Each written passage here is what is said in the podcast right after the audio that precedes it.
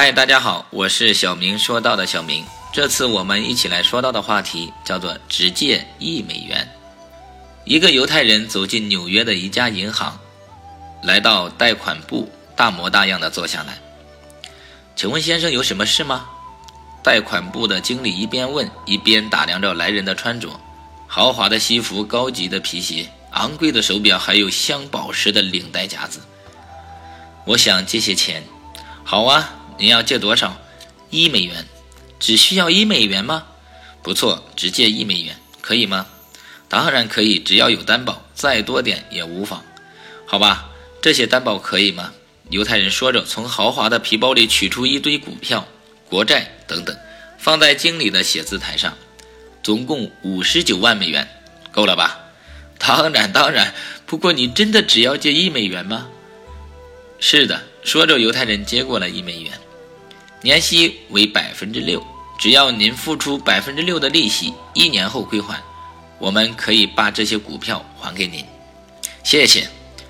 犹太人说完就准备离开银行，一直在旁边冷眼观看的分行长怎么也弄不明白，拥有五十万美元的人怎么会来银行借一美元。他慌慌张张地追上前去，对犹太人说：“啊，这位先生，请留步，有什么事情吗？”我实在弄不清楚，你拥有五十万美元，为什么只借一美元呢？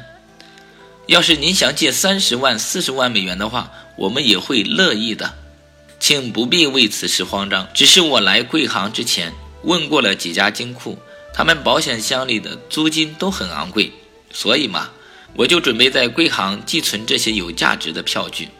租金实在太便宜了，一年只需要花六美分。贵重物品的寄存，按常理应放在金库的保险箱里。对许多人来说，这是唯一的选择。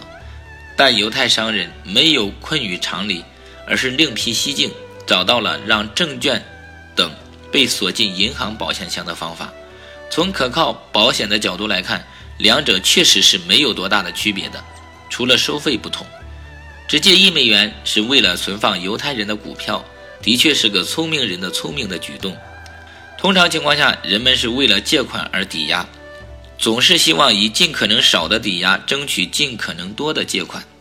犹太人能够钻这个空子，转换思路思考问题，这就是他们在思维方式上的精明。